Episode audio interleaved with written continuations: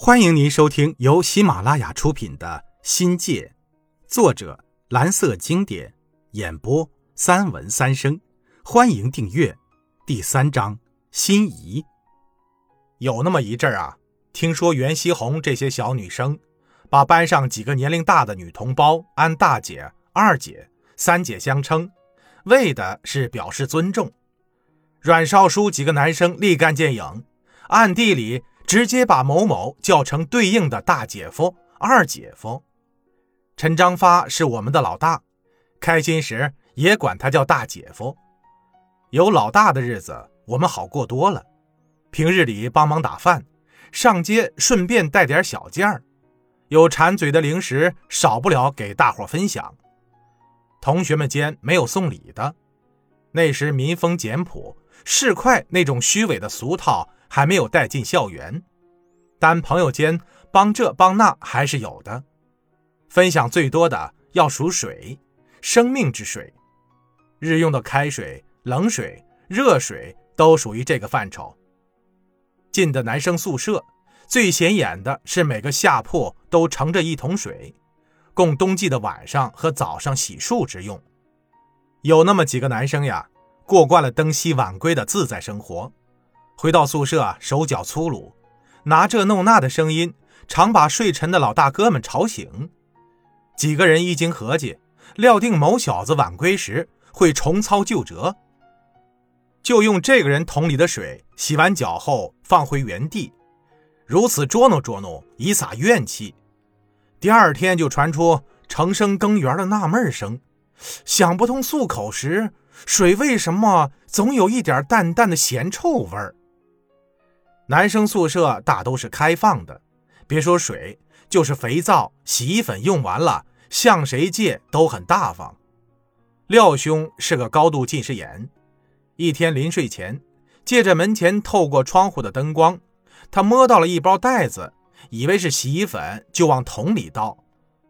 该仁兄一边洗一边抱怨说：“哪个买的洗衣粉那么不好，放了那么多，怎么搓来搓去？”就是洗不出泡沫来呢。没人在意，就没人去理他。到了下晚自习回来，梁旭成素有喝牛奶的习惯，一拿出奶粉袋就嚷嚷：“谁那么心黑，偷我的奶粉？一吃就是小半包。”大伙儿只喊冤枉。第三天早上，廖兄又抱怨起来，说用了不知哪个的洗衣粉，晾干的衣服上。竟是那个白块块的斑迹，还得重洗，多费劲儿啊！大家终于反应过来，知道那个后面的故事后啊，笑成了一团儿。后来啊，我们就搬到了水塘边三层楼的单元宿舍里，虽是一栋烂尾楼吧，但每个楼层都有厕所，离教室和食堂近了很多。楼的后面就是桃花江畔，一条行人道。从一楼的窗前通过，楼上整天都能听到楼下单车的铃铛和人们的吆喝声。最玄乎的是，要伸出头在窗外晒衣服，还要踩着阳台栏杆才能挂上衣钩子。胆小的几个免不了有些心怵。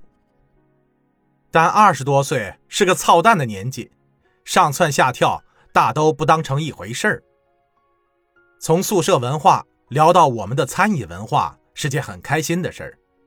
论起餐饮，离不开食堂文化。恐怕大多数的中国人都有过食堂的经历。像我们这个年纪的人呐，最初吃的是人民公社的大锅饭，从单位食堂吃到中学食堂，到了大学食堂，内涵就更加丰富，内容就更加新鲜。贵师打饭的凭证是塑料饭票。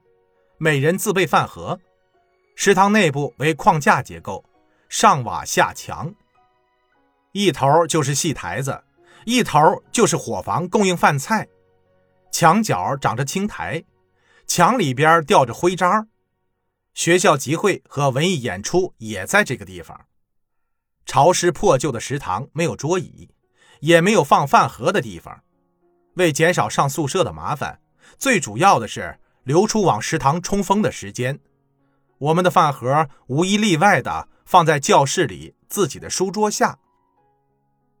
教我们贩毒的那位上海车老太走进来，光凭我们饭盒里留存的，特别是冬天要用开水才能洗得掉的，散发在教室里的浓烈的油腥味儿，就知道我们哪天吃了什么。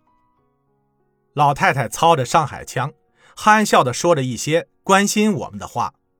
顷刻间，教室里荡漾起一片欢笑的浪花。教室往西过男生宿舍楼，再过一个水塘就是食堂了。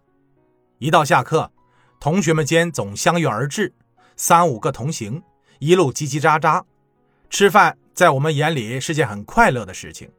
接着就是排队。哦呦，说起那个排队呀，就叫人挠心哦。国家给师范生提供的十八元的伙食，顶多算维持生活。油水不足是最突出的问题，人容易犯饿。中午放学前十几分钟，我们称之为黄金生命线，肚子饿得咕咕直响，想的竟是些吃饭之类的糗事儿，心思早已控制不住的飞向食堂。我们最怕拖堂，倘若哪位老师提前下课，我们会感动的给他烧高香、磕头，甚至立牌坊的心愿都有。听众朋友，本集已播讲完毕，感谢您的收听，精彩继续。